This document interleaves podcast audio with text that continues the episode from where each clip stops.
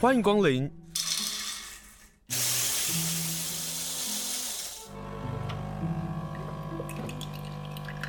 今天的盛情款待，请享用。其实我们有使用过很多种，不管是像我们那种机床变形的啊，或者是一般的 用废弃的塑胶粒做成的啊，最后只使用水床的原因，其实就是因为当牛只在上面躺着的时候，它会水会因为流动的话，它会稍微晃动，对，然后避免它的关节的部分一直压在下面，久而久之它的毛脱落，然后形成褥疮，这部分就是我们为什么坚持使用水床的原因。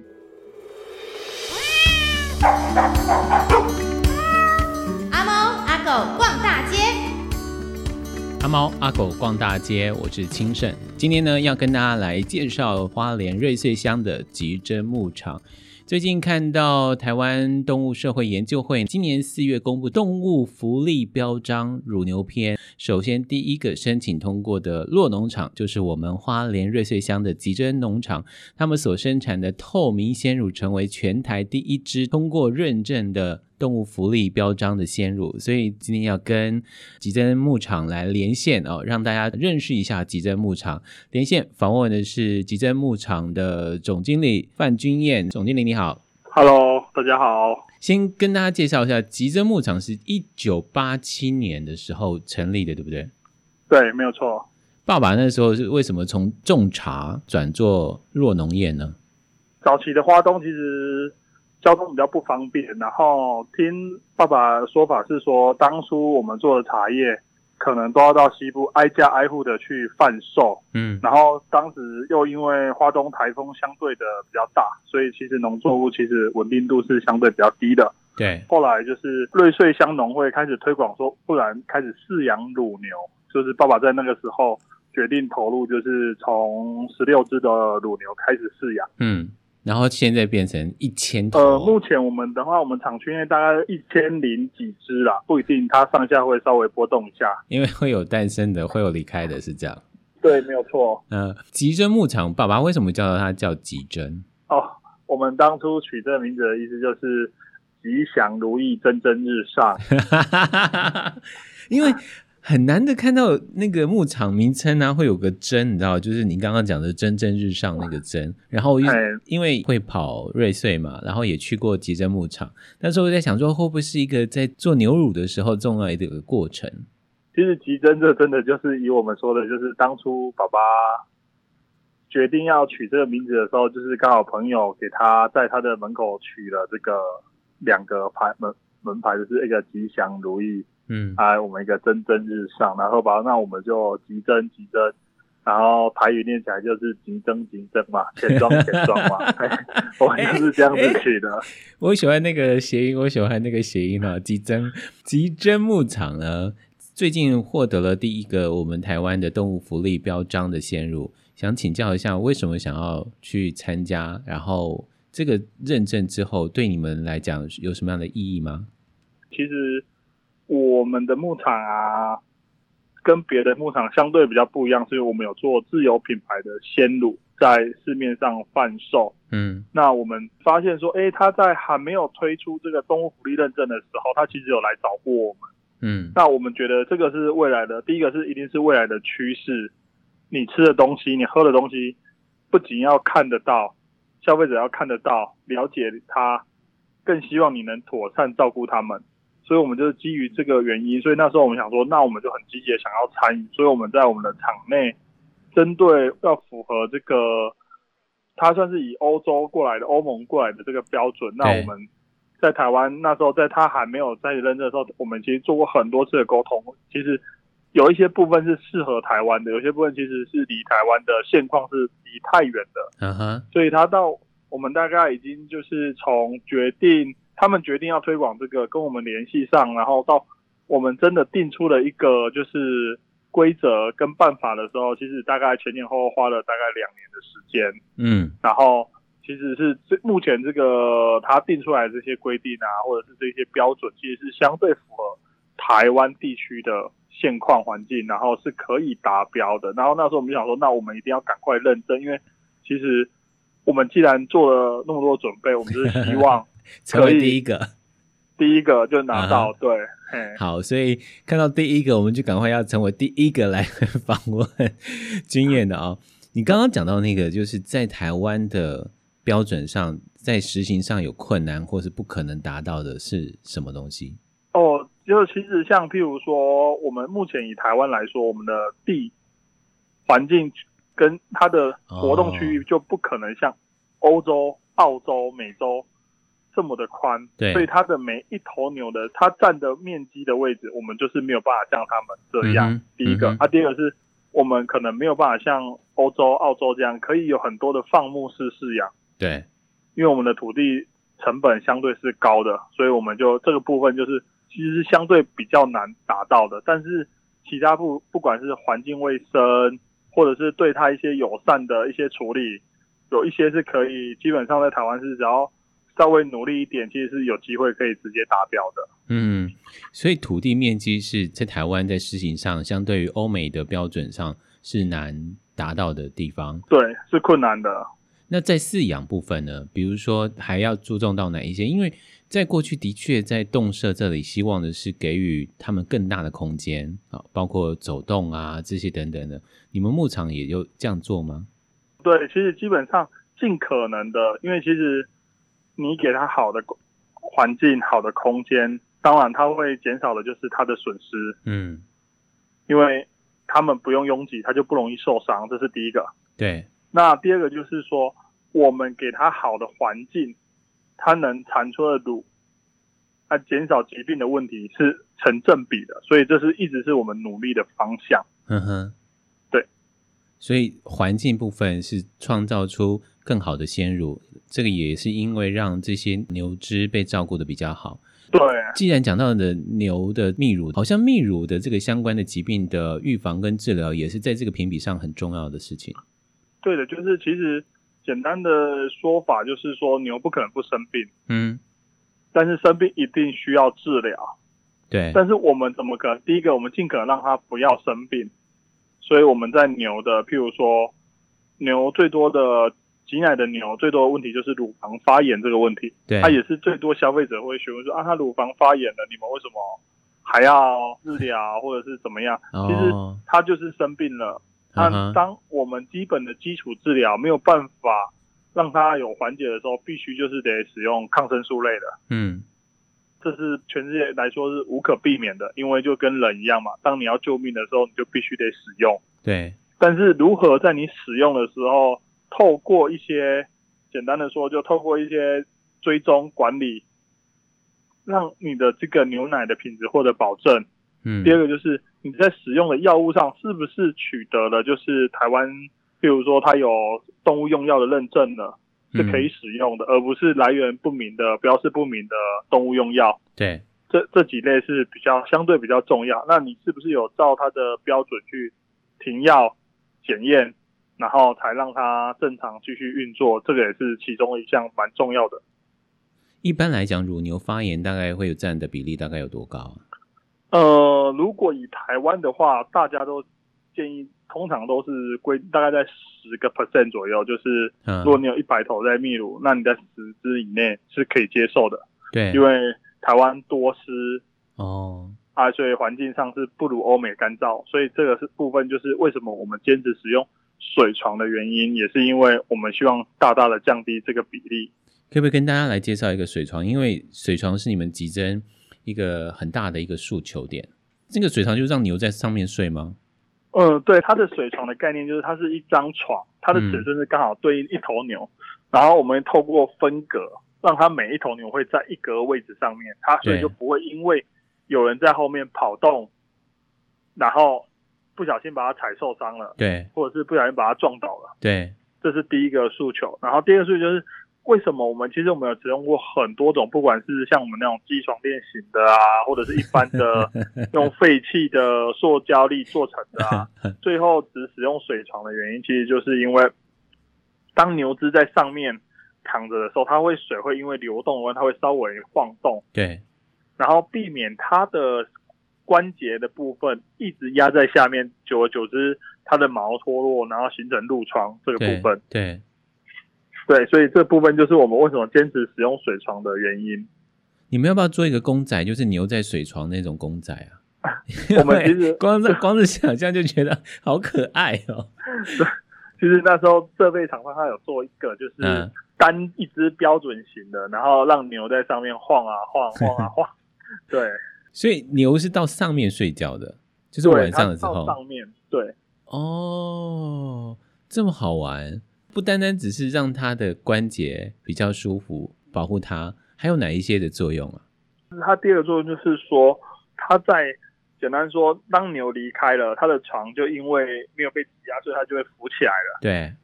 那它牛睡在那个上面的时候，它可能因为它的乳量比较高，它还是会休息的时候会有一些渗奶的情况。嗯哼。那容易造成细菌的滋生，然后之后它再去躺那个位置的时候，很容易造成乳房的感染。对。但是水床的情况就是，当它只要一离开的时候，床就浮起来了。哦。它的这些残留的，不管是粪便 或者是乳汁，它就会从旁边流流出去，让让这边保持干燥。所以这是一个我们使用后发现很大的优点。也少了你们清洁吧？就是清洁还是会做，嗯，但是那个程序就少了很多了。对，就是基本上来讲，我们就是每周四次，我会针对它的床位对做一个清扫。对对，让它维持干燥干净。嗯。请问一下俊彦，你自己觉得在这个集珍牧场工作了这么多年啊，你自己觉得最疗愈的画面会是什么？我觉得最疗愈的画面其实就是在凉爽的时候，其实你可能走进去洞舍里面看，就发现可能除了这除了牛在吃草的以外，所有的牛都是躺在一一格一格的床上在睡觉。哎、欸，我真的要抗议！我决定要在那个疫情过后，一定要去拜访你，就只是为了要看牛只在上面睡觉的画面。对，对，其实他们在那个位置，他们是相对舒服的，因为其实我有时候躺到牛舍里面，哎、欸，这群牛要去挤牛奶了，嗯，结果走过去，走过去，走过去，奇怪，他怎么不起来？然后你就一直戳他，戳他，戳他，戳戳他，忽然惊醒，他睡太熟了，就会很容易发生这种现象。好，今天跟大家介绍就是呃获得了动物标章的吉珍牧场哦。刚刚讲到那个乳房发炎这个事情，我看过你们吉珍牧场脸书上有一个影片，嗯哼，那你们擦药的方式很好玩，是用类似像是漏斗的杯子的，然后也就是这样点上去，就是好像就完成了耶。OK，因为它在挤乳结束之后，它的乳头是稍微还没有密合的，嗯。那我们会希望就是第一个上一个保护翼，让它有一个保护膜，对，避免感染。然后再就是让它出去的时候，它可以大概站立三十分钟吃草，嗯，让它干燥之后再去休息。对，我们是做这两个动作，避免它容易造成细菌跑进去啊。因为毕竟它虽然是牛，我们努力让它的环境卫生好一点，对，但是毕竟不可能像人一样这么的干净，这么的清爽。对对。但是这是我们努力的方向。既然讲到可爱的地方，我继续要想问一下小牛、幼牛的这些管理跟生产好不好？大概一年会有几只小牛出生，然后在小牛照顾上都首重哪一些问题？OK，好，就是其实小牛的部分，我们以我们的场，大概一年的话，大概在六百头的小牛出生。等一下，一年六百头？对对。可是你们就是一千头啊。那如果每年六百头下来，呃，那不是很壮观吗？每年的比例是大概是一倍一倍的这样成长，欸，哎，呃，差不多，差不多。对，但是就是你不会所有的牛都是小母牛嘛，你还是遇到小公牛。哦。对，哎呀，对。如果以现在的情况下是可能是差不多是一半一半嘛。对，对。对。然后加上你一些，譬如说你一些场内不符合经济效益的淘汰，嗯，那你就会。成长率大概在二十趴左右啦，对啊。哦，好，对对对。所以那小牛的，就是照顾第一个就是环境一定要够好，嗯，通风，然后环境跟它的喝水、牛奶、卫生条件一定要够好，这是我们的首要的目标。对，基本上我都在跟我的员工的教育很简单，就是如果你敢。把他喝水的水桶拿来喝水，那你就算是可以 OK 的。这个有点，这个有点强人所难的。呃，没有，因为我们其实就是要求的就是说，对，他就是小 baby，他的抵抗力就是没有这么好。对，如果你今天帮他洗他的水桶，或是洗他的清洁它的环境，如果你自己都不敢上去了，那它怎么会不生病呢？嗯、所以我们的要我们的出发点是这样，就是比喻就是你敢喝它的水桶的水，嗯，那代表你就是觉得你自己有洗干净，那它小牛喝了，我们会觉得放心，是这样。难怪你们会拿下动力呃动物福利标章，因为就是这是一个就是饲养的管理过程。那跟妈妈的关系呢？基本上在它生完之后，其实我们是把它分开的。但有人会说这可能不符合动物福利，我们剥夺它跟它妈妈的生活在一起的权利。但是其实因为我们不是在大草原，我们希望每一头牛都是育成的。所以我们会把它放到好的环境照顾，而不是因为说让它就丢在那跟着妈妈一起生活，这样其实是预成率是相对低的。嗯，嗯对。请问一下，在鲜乳啊，好像有好多种，比如说我在全联买到的是一种，然后在生机饮食店好像也是买到是另外一种，可不可以跟大家来分享一下那个差别在哪里？好。因为其实我们算是比较特殊的情况，当初我们为了从开始生产鲜乳，我们就决定做出差异性。嗯哼，所以我们在一开始的时候，我们是选的最困难的，就是日本的这个低温杀菌的，就是我们在生机店容易比较容易看得到的。对，那它有什么优势呢？就是它的相对营养成分，乳铁蛋白的保持保存是好。高温杀菌的非常的多，嗯哼嗯哼，但是它的坏处就是它的保鲜期并没有那么长，然后制成跟制造的成本是相对高的，对，所以我们在生机店看到的价钱跟一般在全年看到的是相对不太一样的，对。那我们因为产线的关系，我们有做了第二支，就是属于高温杀菌的，就是一般我们市面上容易看到的这些鲜乳，嗯。包装呢？我发现你们包装在设计上也非常的用心。因为其实就是第一个，我们就是针对每一个包装，其实是非常跳脱的，就是因为我们希望消费者很明确的知道说，对，他买到的这个鲜乳是高温杀菌的还是低温杀菌的。嗯，第一个眼睛看过去，他就希望我们就希望他可以吸引他的眼球，然后就可以知道说，他也知道说，哎，这就是极真的什么什么鲜乳。对对。乳铁蛋白的重要性是什么？既然你们希望用一个低温杀菌的方式，是保留更多的乳铁蛋白，而乳铁蛋白对于我们呃人体的吸收会有什么样的帮助吗？OK，就是如果我我们认为的那个鲜乳的部分呢、啊，嗯，它最主要的诉求就是它的钙嘛，跟乳铁蛋白这两个这两个东西。对，但是因为高温，它就会破坏了这些，不管是蛋白质或者蛋白质。让它变异这几项，那它就会相对它营养价值成分就没有这么的高，嗯，所以会让你会觉得说，哎，其实你你虽然喝了鲜乳，但是你可能并没有吸收到非常多的营养，对。那低温的部分，它就可以完整的保存的这些部分，但是相对的细菌上，它我们就没有办法杀死这么多这么多的坏菌，嗯哼，对，所以它的保鲜期相对就会比较短。爸爸当时为什么想要引进这个低温杀菌机啊？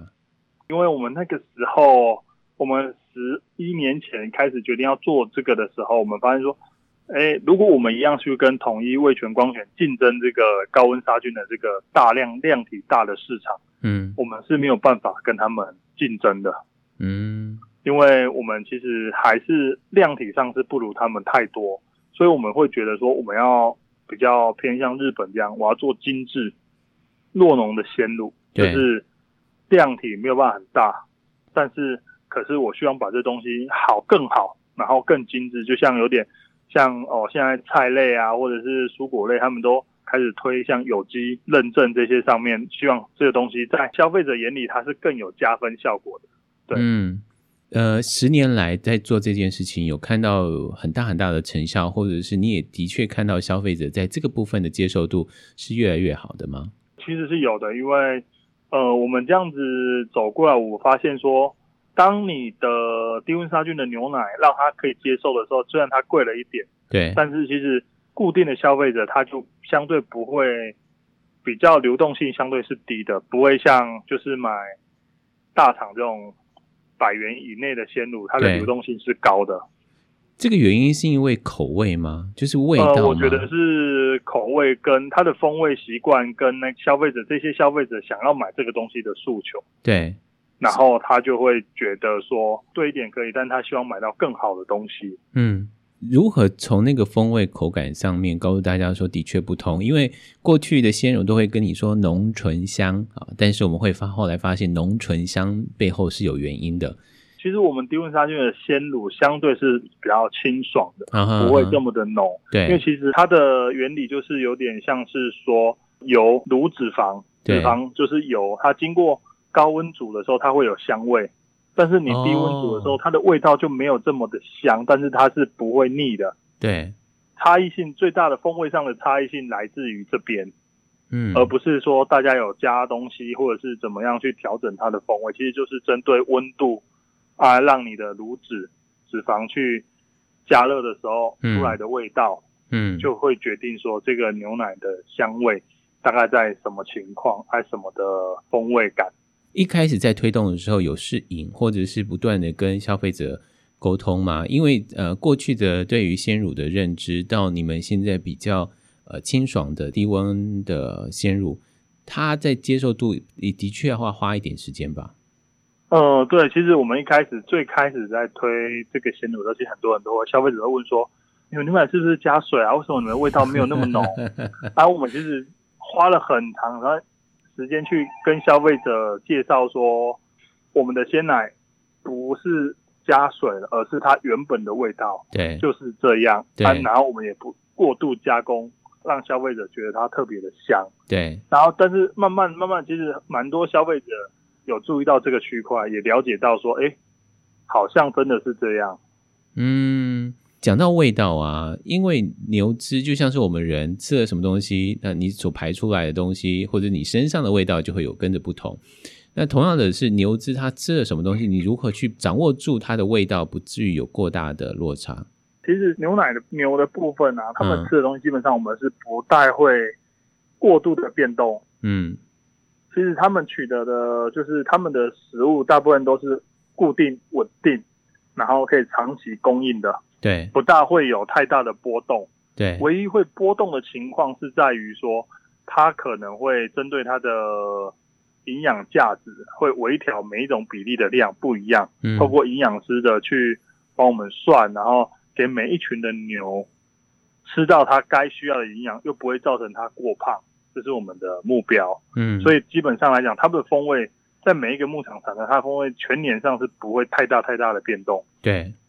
对，除非是说它的厂它是相对比较东西的取得，然后没有这么的控管，它就会比较容易会发生说，那它比较呃味道上，因为东西来源的不固定，或者是常常换来换去，所以它的风味比较会不一样。那、嗯啊、我们的厂是目前是不会有这样子的问题。嗯，夏天跟冬天除了量产的问题之外，还会有什么样的影响呢？还是会有一些脂肪上的差异啦，因为。呃，夏天它喝的水分多，那它的乳脂率会稍微比较低一点。哦，冬天的话它稍微高一点。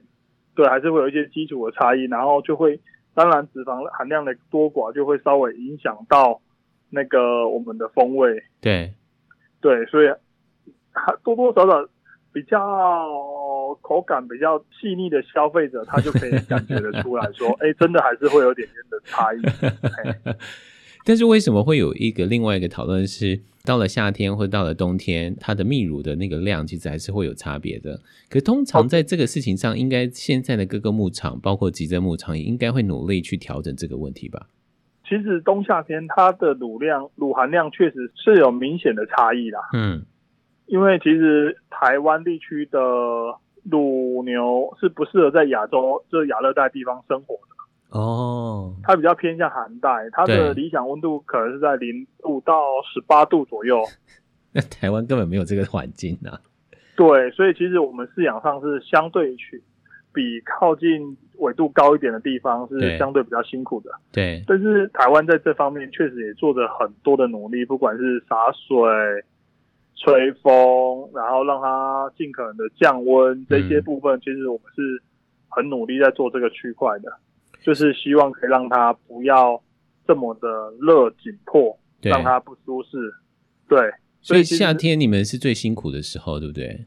呃，对，嗯因，为夏天的话热，其实牛很怕，非常非常的怕热。对就，知道我们现在我们是已经到了，就是我有专人可以每三个小时赶它去洒水、吹风，让它回来再休息。等到它体温又升高的时候，再去洒水、吹风，希望可以度过每一个夏天，让它稳定。嘿啊，从外人在听啊，刚刚讲的带牛去洒水、吹风啊、呃，是一个、呃、感觉到是一个可爱的这个画面。可是对工作人员来讲，这是一个非常辛苦的一个工作。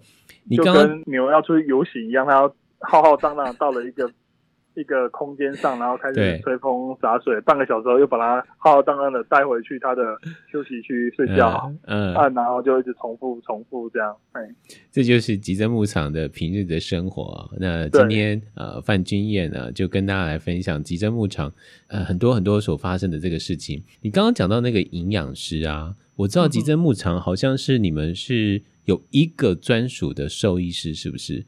因为全台有五百个牧场，呃、但是呃，兽医师就是乳牛的兽医师却只有二十几个。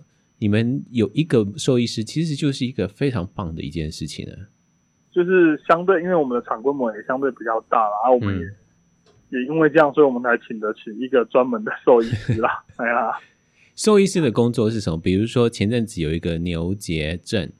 嗯哼啊、嗯，那那个对对你们来讲会有多大的影响吗？呃，其实牛结的话部分是，我觉得它相对影响是没有这么的大的原因，是因为、嗯、呃，台湾地区就是它已经有疫苗了，在全世界已经有疫苗，我觉得有疫苗的东西就不会让你觉得那么的可怕。你说现在人类所面对的新冠肺炎疫情的这个事情，对，大家一样都可以感受，对。我们像台湾，其实政府单位是做的非常好，他可能他在一一到两周，他已经把全台湾的乳牛都施打完疫苗了，哦，所以其实一下就结束了。对，那有时，但是他需要兽医施打，像可能别的牧场可能就需要去找特约兽医啊，或者是防治所来帮忙。那我们场内就有自己的兽医，他们我们就可以直接做一些施打的动作。嗯，就很快，并不用去等了，就对了。对对对对对，嗯。那兽医师平日的工作还有是哪一些？比如说照顾怀孕的乳牛，我最常看到的那个画面就是兽医师们会把整只手，然后从肛门里头进去做检查。Okay. 对，因为其实它的阴部跟它的直肠是隔了一层皮肤而已，是比较薄的，所以它可以透过从直肠进去之后做一个触诊，它的针对它的繁殖。了解他的子宫的恢复情况啊，他产后的恢复状况好不好？对，甚至在配种的时候也是需要人工受精，也是需要透过这个动作去处理的。嗯，对，所以，所以呃，兽医师主要的工作就在这里，就是繁殖的配种跟怀孕母牛的治疗跟管理。对，所有的牛的治疗管理跟这个针对就是繁殖的部分去做努力。嗯哼。怀孕的牛只管理会有哪一些比较大的困难的地方吗？呃，其实怀孕就是产前的一个月，嗯，产后的一个月，是我们认为的牛只最困难管理的时候。怎么说？因为这个时候，那个怀孕的牛啊，因为有一些它可能身体的，就是简单说，它的阴离子、阳离子的。跟营养的取得可能会造成它产后的时候一些繁殖的疾病，或者是恢复状况比较慢，所以我们必须得在就是准备要生的前一个月，针对它可能要一些基本的补给品或者是投药，对，让它在产后顺利产下小牛之后的一个月，这一个月的观察期，让它希望它赶快恢复到它能量的正平衡，然后稳定的就是。泌乳，然后让它在下一个泌乳阶段的时候可以非常的稳定，然后比较不会有一些产后的疾病造成它压力，就是牛只的损失。嗯，所谓的产后的压力是指生小牛就跟生小朋友一样，它其实对母牛的身体的一些能量的流失是非常大的。哦，对，哎，那、嗯、因为牛不比人，我们可以尽可能的给它，就是它没有办法反映给我们，但是我们会尽可能的让它可以达到营养，赶快恢复到它的好身体的状况上，嗯，让它不要在低体态的情况下太久，嗯，这样子的话比较，就是对它的后续的不管是继续的挤奶啊，或者是未来的成长上面比较顺利，比较不会出状况。你们有碰过难产的情况吗？呃，其实一定会有的，但是就是第一个，有时候也是会面临说你要保住母牛或保住小牛啊，或者是说你可能真的有的时候真的难产到不行，你可能必须得马上淘汰啊，都会有这种问题。对，只是说我们尽可能的让它少，但是不可能没有。所以在这个怀孕的过程当中，兽医师就要看它的胎位了。呃，基本上来讲，到前后。前面最后一个月的时候才会看它是否它的胎儿是否浮上来的。对，对对对对，哦。那所谓的繁种配繁殖配种是什么样的工作？就是有点像是说，它每个月它是二十天会发情一次，在最受胎率最高的这个时间点，然后确定它的子宫的恢复状况是非常 OK 的，然后给予它人工受精，让它在下一胎的时候顺利怀孕。嗯。大概就是做这个事情。嗯，听起来兽医师很忙啊，因为我们还没有聊到什么生病的牛啊，这些处理到底该怎么办？可是光是、呃、相对工作量是蛮大的。嗯、对，所以就需要一个兽医师来帮你们照顾这一千多头的牛只。呃，是的，是的。最后一个问题想请教一下，就是那在呃呃，我我们在讨论。畜牧产业的时候，常常会碰到一个问题，就是它的粪便的处理。你你们怎么做处理？因为也许因为集珍牧场地大，所以没有这样的一个问题吗？还是你们也一样面对这个问题？呃，一定。其实我觉得粪便的处理还不是最困难的。最困难的是，就是水水的处理可能是相对于粪便是更困难的。水是缺水吗？哦，现在我们其实基本上经过就是几道的废水处理程序之后，对，呃，政府是友善的给我们，就是你可以租了，就是你可以浇灌到你的牧草园做肥料的使用，对。但是并不是每一个牧场都有这么大的环境可以让它做这些动作，但是我们目前是有的，嗯，所以我们基本上就是每天产出的废水，除了我们扣除我们就是必要的，简单说就是减水再减水。所以我们不清洗牛舍，我们改用刮粪系统，那让我们的这些牛粪跟我的水可以回归到我的牧草园，再做一次的利用，然后产出牧草再给我的牛吃，这样哦，做一个友善的循环啊，配合政府的做法，然后积极的去把它做给它好。如果说等到七月份，我们的疫情稍缓了，然后你们也开门迎接客人的时候。你会希望大家到了集珍牧场，除了喝鲜乳之外，还可以吃什么吗？呃，OK，我们其实我最推的应该是我们的鲜奶火锅，就是用鲜奶做汤底的火锅。对。但是七月份可能相对比较热，但是晚一点冷一点的时候，我相当的推荐大家来，可以走走看看，嗯，然后也可以看看我们的牛的状况，是不是也可以让消费者解释一下，说我们的牛是不是真的。是有做到那个程度，嗯，也的确是如此啊。就是当这个疫情看起来要到九月份、十月份的时候才可以有效控制，因为当大家都打了疫苗之后，我们才会更安心的出门。这个时候就欢迎大家能够来到花莲瑞穗乡的集珍牧场，他们是刚刚第一个通过认证的动物福利标章的鲜乳，他们在好好照顾着牛。当他们好好照顾牛，相对的，我们所喝到的鲜乳一定也是健康的。今天非常谢谢总经理接受访问，谢谢您，谢谢，谢谢，谢谢。好，拜拜，拜拜。